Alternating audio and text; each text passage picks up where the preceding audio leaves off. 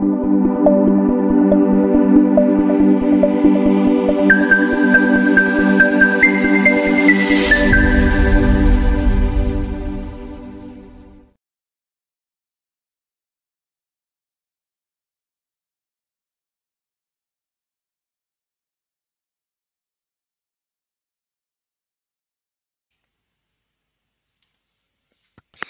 Hola traders, muy buenos días. Mi nombre es Javier Rojas y les quiero dar la bienvenida a un nuevo live de premercado americano el día de hoy en una sesión especial. O sea, el hecho de que me vean aquí ya es algo peculiar. Recuérdenlo, todos los días se están haciendo este seminario con Gabriela. Sin embargo, eh, se tomó un día para poder descansar un poco. No estaba muy bien de salud desde la semana pasada, así que esto nos va a permitir que vuelva lo antes posible para poder estar con ustedes tanto en el premercado americano como en Alerta Wall Street y en todos los seminarios que tenemos programados semana a semana. Así que el día de hoy, como les digo, de manera extraordinaria voy a estar yo aquí pero esperemos que mañana Gabriela ya pueda retomar con la agenda normal. Yo voy a hacer, por supuesto, todo lo que pueda para poder seguir llenando este espacio, porque yo sé que con Gaby tienen, eh, ¿cómo decirlo? Un modelo de trabajo bien aceitado. Yo sé que ya están hace mucho rato viendo su estilo de análisis en la mañana. Sin embargo, yo creo que vamos a poder ver varias cosas interesantes que les van a ayudar a dar el puntapié inicial el día de hoy. Ahora, antes de seguir adelante, yo creo que es muy interesante. Eh, obviamente comenzar a mm, ver las noticias, ¿ok? Yo creo que un error que cometen frecuentemente los traders es saltar derechito a los gráficos, eh, comenzar a hacer operaciones dentro del mercado, eh, simplemente viendo alguna que otra señal técnica. Sin embargo, eh, desde mi punto de vista, esto no es lo óptimo. O sea, definitivamente es un error. ¿Por qué? Porque este es el típico escenario donde uno hace un análisis con algún indicador técnico y después se da cuenta, uy, venía una noticia súper importante y finalmente termina echando a perder sus transacciones. Entonces, partamos viendo el calendario económico, como pueden ver el día de hoy, y como es la tónica en general de los días lunes. Eh, ustedes se van a dar cuenta de que no hay muchas noticias realmente para esta jornada. Prácticamente no hay ningún evento noticioso que podamos destacar. Han habido datos de inflación de parte de Hong Kong durante la noche, de nuevo, por debajo de las expectativas del mercado. Por otro lado, tenemos festividad en Argentina, el indicador de precios de viviendas nuevas de Canadá, una serie de datos que la verdad no tienen un gran impacto en los mercados financieros el día de hoy. Y alguien se podría preguntar, oye, ¿y qué hay de los earnings? Que desde luego es algo que también es muy importante a monitorear semana a semana. Y los earnings continúan ya continúan, sin embargo, en el premercado americano, si ustedes se fijan, no hay mucho que destacar tampoco. O sea, en el premercado lo que teníamos es a el TEC, eso es lo que tenemos en el premercado. El día de hoy tenemos un dato interesante que es Zoom, pero se va a dar al cierre de la acción americana, así que lo podemos ver evidentemente en el live de cierre. Bien, para que de esa manera, eh, desde luego, podamos reunirnos y conversar. Recuérdenlo, comenzamos siempre a las 3 y media de la tarde, hora de Nueva York, media hora antes de que cierre la sesión, así que habíamos alcanzado a analizar Zoom. Y el día de hoy, como pueden ver, va a ser un día que, desde mi punto de vista al menos, va a estar muy marcado por la parte técnica. Yo creo que para aquellos que disfrutan haciendo scalping en base a análisis técnico, en base a osciladores clásicos, en base a mm, temas que tal vez no tienen mucho que ver con proyectar aumentos en la volatilidad, breakouts cosas de ese estilo, va a ser un gran día. ¿Por qué? Porque finalmente la falta de noticias no va a hacer que el mercado se quede completamente quieto. La falta de noticias lo que va a hacer es que simplemente el mercado se mueva en base a estímulos de carácter técnico, cosa que el día de hoy yo creo que es lo que va a primar. Ahora, aprovechando que estamos aquí, veamos qué es lo que se viene para el resto de la semana. Mañana tenemos a Baidu, tenemos a Macy's, el día miércoles tenemos a Nvidia, que desde mi punto de vista es el plato fuerte de esta semana. Tenemos también ese día a Pelotón, tenemos el día jueves también a Affirm, y creo que esos son los datos que, entre comillas, podría destacar. A nivel de earnings, eh, hay por supuesto resultados trimestrales de un montón de empresas, no solamente de las que acabo de destacar, pero desde luego al mercado no le van a interesar absolutamente todos los earnings, y con el mercado me refiero precisamente a ustedes, así que en términos semanales, si ustedes se fijan la intensidad en lo que a resultados trimestrales respecta, va disminuyendo, las últimas semanas han sido fuertísimas, siempre entre la semana 4 y la semana 6, diría yo, después de que termine el trimestre, eh, es cuando llegan los earnings más fuertes. Y eso ocurrió entre el día 24 y el día 12 de este mes, ¿ok? O sea, el 24 de julio hasta el 12 de agosto. Y después de eso no es que no hayan resultados trimestrales, existen, pero la intensidad baja y muchísimo. Así que por ahora, a nivel de earnings tenemos, pero yo diría que así como un large cap importante, tenemos solamente Nvidia y compañías de las cuales hablamos de vez en cuando, Zoom, Baidu, Macy's y probablemente Affirm podrían ser activos que hemos monitoreado en ocasiones anteriores. Por otra parte, eh, también me gustaría destacar lo que se nos viene eh, en el calendario económico para esta semana. Como ustedes pueden apreciar, el día de hoy, insisto, muy tranquilo, el día martes, ventas de viviendas de segunda mano, que entre comillas sería un dato importante, declaraciones de Barking del FOMC y comienza la cumbre del BRICS, también eso es muy importante. El día miércoles sigue la cumbre del BRICS y el día miércoles, como siempre, permisos de construcción, datos de PMI y cifras de inventarios de petróleo, importantísimos para poder definir la trayectoria del petróleo. El día jueves, inflación en México, también nuevas peticiones de subsidios por desempleo, minutas de la reunión de política monetaria del Banchico, así que por ese lado también va a ser un dato importante.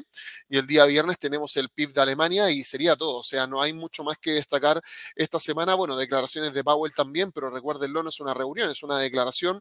Lo mismo con Lagarde el día viernes e irónicamente, creo que esta semana va a presentar lo más importante el día miércoles con Nvidia y el día viernes con Lagarde y con Powell. Fuera de eso, honestamente, no veo muchas más noticias que nos puedan impactar en estos días. Así que va a ser importante tomar eso en consideración. Para quienes hacen análisis técnico, creo que va a ser una semana importantísima, una muy, muy buena semana, principalmente porque eh, de nuevo, cuando no hay noticias, recuérdenlo, el mercado no se queda quieto y lo que va a primar en este caso es el análisis de carácter técnico. Así que ojo los que disfrutan haciendo análisis técnico que esta podría ser su semana. Esta podría ser la semana clave. Así que por favor, a tener precaución en lo que a movimiento respecta porque picos de volatilidad creo que podrían haber el día viernes y podría haber el día miércoles con Nvidia. Pero fuera de eso, el, eh, por supuesto, mercado se va a estar moviendo en base a variables técnicas mayoritariamente. Ahora, eh, vamos a darle una vuelta también al mercado y vamos a responder algunas preguntas que ya me están llegando a través del chat. Por ejemplo, teníamos aquí a Minor que preguntaba por Eli, Eli Lilly Company. Bien, vamos a darle una vuelta a Eli Lilly and Company, que esto lo hemos analizado anteriormente ya. Es una compañía que eh, normalmente vemos en el live de cierre de la acción americana, pero en el premercado definitivamente también agrega valor analizarlo. ¿Por qué? Porque vemos los precios con los cuales podría abrir el día de hoy. Y desde mi punto de vista, Eli, eh, Eli Lilly Company sigue en tendencia alcista claramente. Esto nos habla acerca de lo fuerte que son los resultados trimestrales a la hora de proyectar un movimiento dentro del mercado. La gente cree erróneamente que cuando hay incertidumbre, cuando hay tensión dentro del mercado, em, todos los precios van y vienen eh, al, se podría decir, al mismo son. Eso quiere decir que si, por ejemplo, las acciones van para abajo, eh, bueno, van todas para abajo, si las acciones van para arriba, bueno, van todas para arriba, pero es cierto también que existe cierto grado de comportamiento individual en cada uno de los instrumentos financieros dependiendo de sus resultados internos. Y eso es justamente lo que nos ha tocado ver con Eli Lilly and Company, que tuvo un extraordinario earning el día 8 de agosto. Si ustedes se fijan, superó las expectativas de ingresos en eh, un 6,61%, eh, disculpe, un 9,62%, eh, superó también las expectativas de utilidad neta en un 6,61%. Además de eso, repartió dividendos de un dólar con 13 centavos, reparte casi un 1% de dividendo anual y en el último movimiento alcista que hizo el día 16 de agosto, logró romper niveles máximos históricos, justo cuando todo el resto del mercado se está viniendo abajo. Es una compañía que está teniendo resultados buenísimos, es una compañía que además tiene muy buenas expectativas de crecimiento y en este momento lo que estoy viendo es que la tendencia alcista, al menos por ahora, prevalece sin ningún problema. Creo que en este instante el target del precio podría estar ubicado nuevamente en torno a la zona de 552, superando este nivel. Habrá que hacer alguna proyección, probablemente el 560 como nivel psicológico se convierte en el próximo target y de retroceder, que desde luego no se puede descartar, pero eso no necesariamente significa un cambio de tendencia. Me parece a mí que en torno a la zona de 500 podría encontrar un soporte importantísimo donde además coincide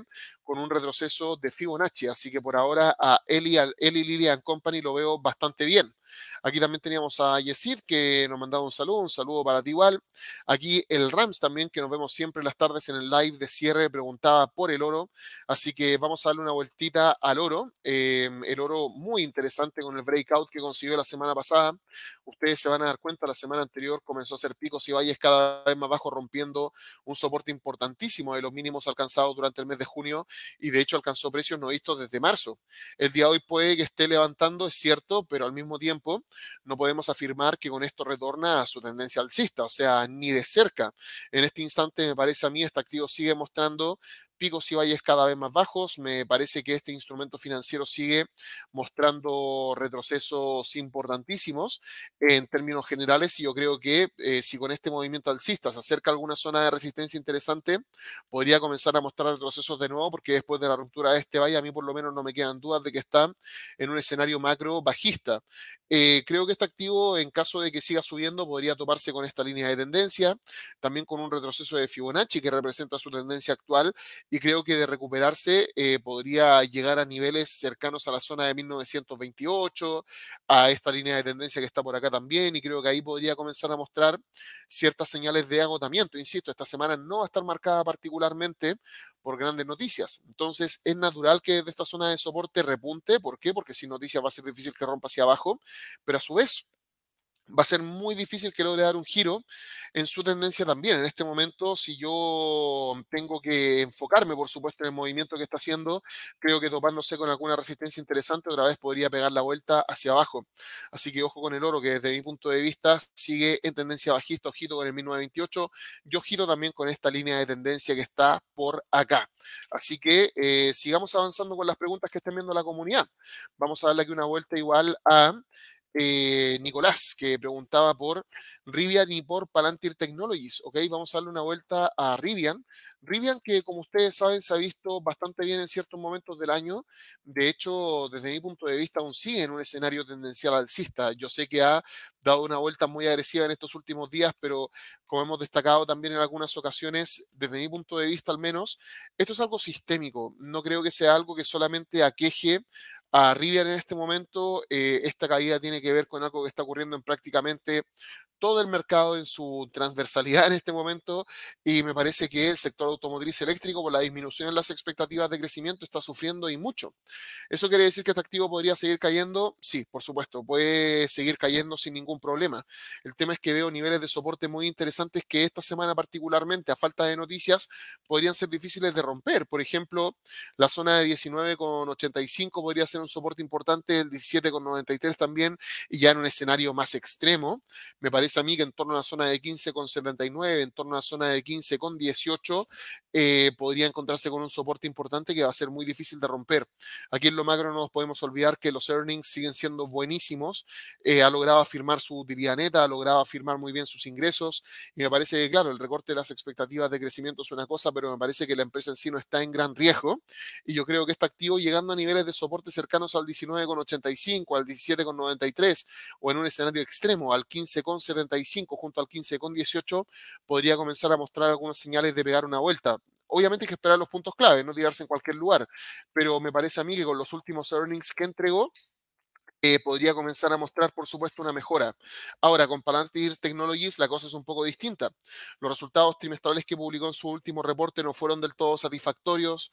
Bien, aquí venía mostrando una tendencia alcista muy buena. Yo eh, francamente pensé que este activo iba a seguir mostrando un comportamiento alcista sin muchos inconvenientes y finalmente terminó siendo todo lo contrario. O sea, el activo de ninguna forma logró seguir adelante sin ningún problema, sino que eh, lo que le terminó ocurriendo fue que comenzó a mostrar cierto grado de de retroceso, ha alcanzado niveles de resistencia muy interesantes cerca del 14,77, de esta zona podría volver a retroceder y buscar de, nuevo la zona de 13,06 y podría seguir mostrando picos y valles cada vez más bajos. En su última publicación tuvo menos ventas y menos utilidad neta de la que se esperaba. Sabemos además el problema sistémico que hay con el recorte de las expectativas de crecimiento en China.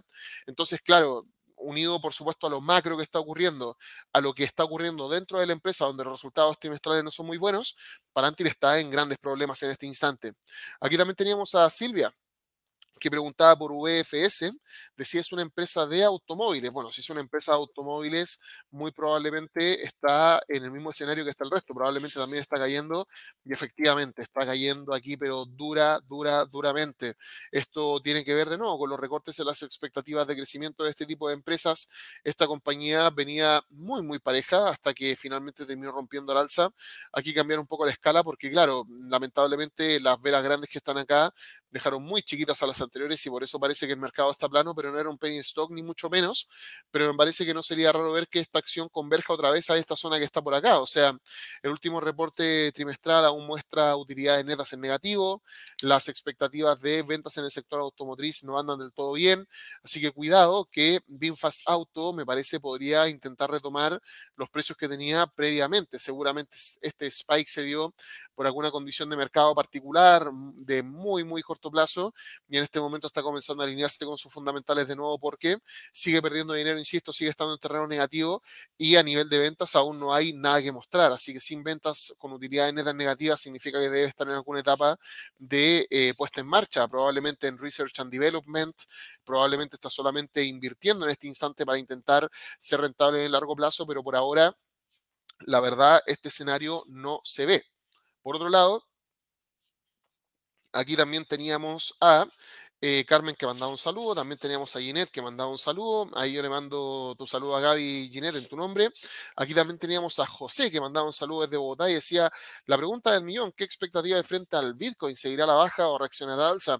Yo creo que en este tiempo, chicos, eh, no hay que hacerse grandes problemas con respecto a preguntas grandilocuentes de largo plazo porque estamos en un periodo donde es difícil definirlo.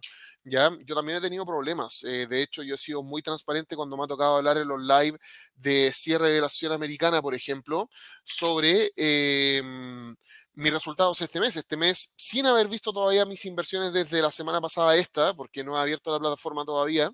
Em, hasta la semana pasada en negativo. Si las dos transacciones que hice el fin de semana eh, salen bien, ya eh, probablemente, claro, las cosas comiencen a andar muchísimo mejor. Pero por otro lado, eh, también me parece a mí que en términos de, en términos de expectativas, claramente ha sido un mes complicado y me parece que eh, podría seguir siendo un mes muy complicado, ¿vale? Entonces, importantísimo tomar eso en consideración, que hacer proyecciones de largo plazo en este instante es muy difícil. Entonces, yo creo que lo mejor que uno puede hacer es sentarse y buscar oportunidades favorables a la tendencia general del mercado. Bien, entonces, sin preguntarse mucho qué es lo que va a pasar en el largo plazo, tratando de hacer grandes proyecciones, porque de nuevo es muy complicado, yo creo que en este momento lo que más agrega valor es simplemente ir con la hora, o sea, como siempre, seguir tendencias. Y en este instante yo estoy viendo un Bitcoin que eh, mantiene una tendencia bajista, producto de todo lo que se ha apreciado el dólar americano. O sea, el dólar americano, recuérdenlo, cuando la bolsa sufre, cuando la bolsa la pasa mal, tiende a recibir parte del flujo que va saliendo del mercado accionario. Además de eso, el Bitcoin ha estado haciendo picos y valles cada vez más bajos. Y a mí me parece que eso finalmente es lo que ha acarreado al Bitcoin los precios en los cuales está actualmente. Viene haciendo picos y valles cada vez más bajos desde la semana pasada. Y yo creo que podría seguir haciendo picos y valles cada vez más bajos hasta que las cosas dentro del mercado no cambien. Hasta que el mercado accionario no comience a generar flujos entrantes de nuevo, que haya incentivos a invertir en el mercado accionario ya sea porque las tasas de interés de política monetaria van a comenzar a bajar o ya sea porque eh, las expectativas de crecimiento comienzan a mejorar o que al menos las tasas de interés de política monetaria se estabilicen. ¿ya? Yo creo que la estabilización de las tasas de interés de política monetaria podría ser también una muy buena noticia. Sin embargo, la Fed de hecho ha dicho todo lo contrario. La Fed ha dicho, oye, todavía vemos problemas que nos puede agarrar la inflación y lo que queremos hacer es simplemente sentarnos y tener a nuestra disposición todas las herramientas para poder hacerle frente y no tenemos mucho interés en decir que las tasas de interés se van a quedar como están. Entonces, eh, en este momento en el Bitcoin, claro, la situación la verdad es muy complicada y yo creo que lo mejor es seguir tendencias. Creo que en este momento es, por ejemplo, mucho más probable que el Bitcoin siga viajando hacia los 24.849, que es su próximo nivel de soporte, a que comience a dar la vuelta de la nada y vaya a buscar, por ejemplo, no sé, los 30.000. ¿Ya? Entonces, eso es lo que yo te sugiero en estos momentos de turbulencia y de complicación sigue las tendencias, ¿vale? Yo creo que eso es lo más importante. Aquí también Alonso mandaba un saludo, aquí también preguntaba por New Bank, ¿ok? Por New Holdings, que la semana pasada, si no me equivoco, o la anterior, publicó sus resultados trimestrales, aquí lo tenemos, sí, fue la semana pasada, donde tuvo muy buenos datos, ¿ok? Muy, muy buenos datos de utilidad neta de ingresos. Y alguien dirá, bueno, no tan buenos, porque fíjate cómo cayó, pero cuidado, mucho cuidado, porque sí me parece a mí que fueron buenos. De hecho, fíjense, el día siguiente después de la publicación del dato, porque fue un dato que se publicó al cierre de la sesión, o sea, veían la reacción al día siguiente, eh, finalmente eh, tuvieron un movimiento alcista de aproximadamente, ¿cuánto? Más o menos como un 3,7%, que para un gap no es para nada, para nada, para nada menor. Lo que pasa es que al día siguiente, eh, si lo recuerdan ustedes, ¿qué día fue? Fue día miércoles. ¿Qué fue lo que pasó el día miércoles? El día miércoles tuvimos las minutas del FOMC y fue cuando nos dimos cuenta de lo determinada que estaba la Fed en lo que a subir las tasas de interés respecto a si fuese necesario. O sea, el mercado yo creo que esperaba eh, un statement un poco más tranquilizador, un statement donde apuntaran a no seguir subiendo las tasas de interés de política monetaria de una manera muy violenta y finalmente terminó ocurriendo todo lo contrario. Básicamente lo que dijeron es, aquí las subidas de tasas no se han terminado, podemos seguir subiéndolas y las vamos a subir sin ningún problema si así la situación la medida. Entonces, claro, cuando te dejan la carta así de abierta y ni siquiera hablan acerca de las posibilidades que existen de que las tasas de interés no sigan subiendo, el mercado, digámoslo, termina muy, muy, muy nervioso. Entonces, terminó muy nervioso, terminó cayendo y no solo eso, recuérdenlo, ¿cuál es el sector que es, entre comillas, más sensible con respecto a lo que puede terminar ocurriendo con lo que puede terminar ocurriendo con las tasas de interés, el sector financiero y bancario. Entonces, finalmente, ¿qué fue lo que pasó? Un holdings terminó cayendo por el tema de las minutas, el día jueves siguió subiendo, pero el viernes, fíjense la levantada que tuvo. Yo creo que basándome en los resultados y basándome, por supuesto, en cómo inicia esta semana, con un de Powell que honestamente no va a hablar el día viernes en el evento más volátil de la semana, pero el resto de la semana debería ser relativamente tranquilo. Creo que la ruptura del 7.23 hacia arriba eh, podría, por supuesto, llevarnos de vuelta a retomar las alzas, por lo menos durante los próximos días. Yo en New Holdings lo que veo es que el ambiente es muy adverso, pero que la compañía internamente anda muy bien.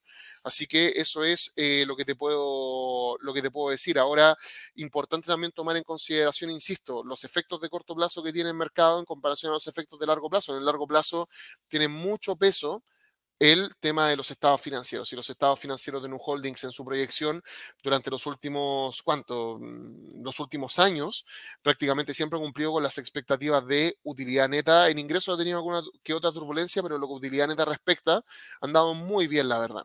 Aquí también teníamos a José, que mandaba un saludo desde New Jersey. Teníamos a Gerson también, que, eh, bueno, mandaba ahí un mensaje. Leo también que mandaba un mensaje. MSE lo mismo. Oye, se quedaron sin preguntas. Puros saludos, saludos, saludos, saludos. Un saludo para todos. Y aquí tenemos a Verónica, que preguntaba por Tesla igual. Ahí volvemos a hablar del mercado. Bien, vamos a dar una vueltita al mercado. Y en este momento Tesla, bueno, lo que les comentaba anteriormente, viene pasándola horrendamente mal ya la viene pasando muy, muy, muy, muy, muy mal.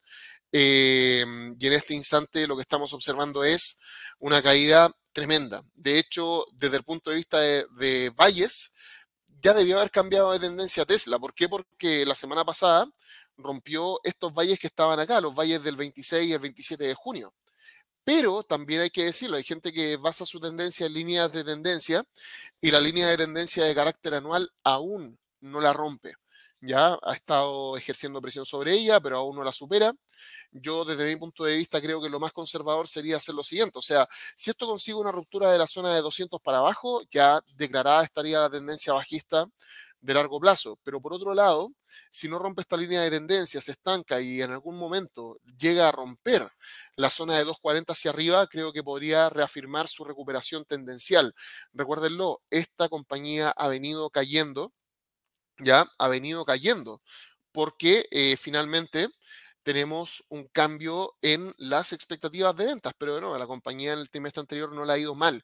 Entonces me parece que está en una etapa de decisiones, donde por un lado está la compañía en una situación, en una situación interna que no es para nada eh, mala, por decirlo así, las expectativas de utilidad neta e ingresos siguen cumpliéndose pero por fuera el recorte de las expectativas de crecimiento a nivel mundial, los problemas económicos que han tenido países, por ejemplo, como por ejemplo, no sé, eh, Estados Unidos, China, pero China sobre todo, me parece a mí también le están jugando muy en contra y mm, yo creo que aquí esperar un breakout sería lo óptimo porque hay drivers muy positivos como esta línea de tendencia, los últimos resultados financieros que podrían permitir levantar y por otro lado hay drivers muy negativos como el cambio en las expectativas de eh, crecimiento que hemos visto y que consistentemente han venido cambiando y que en este momento me parece a mí son eh, tremendamente complicadas para este tipo de empresas que podrían por supuesto terminar acarreando cambios de tendencia. Entonces, por ahora yo en Tesla particularmente me quedaría esperando porque no tengo muy claro el panorama de largo plazo. Bien, aquí también teníamos eh, bueno, varias preguntas. Aquí teníamos, por ejemplo, a Ángela que preguntaba por APH, teníamos también a Nelson que preguntaba por Ripple, pero ustedes saben que en este horario Gabriela es la que hace el live de mercado americano porque a mí personalmente se me presenta un problema. Recuérdenlo, tenemos todos los días nuestro live trading room, ya un live trading room que es un seminario privado virtual en el cual nos reunimos todos los días a buscar oportunidades de trading en tiempo real. ¿Ya? Yo soy el moderador, por eso Gaby hace el live de premercado americano. Este, eh, seminario este seminario es gratuito para, para, los clientes que operan con brokers en convenio y tiene un costo de suscripción de 50 dólares porque es una sala de live trading, entonces claro, hay un valor agregado directo y por eso tiene costo.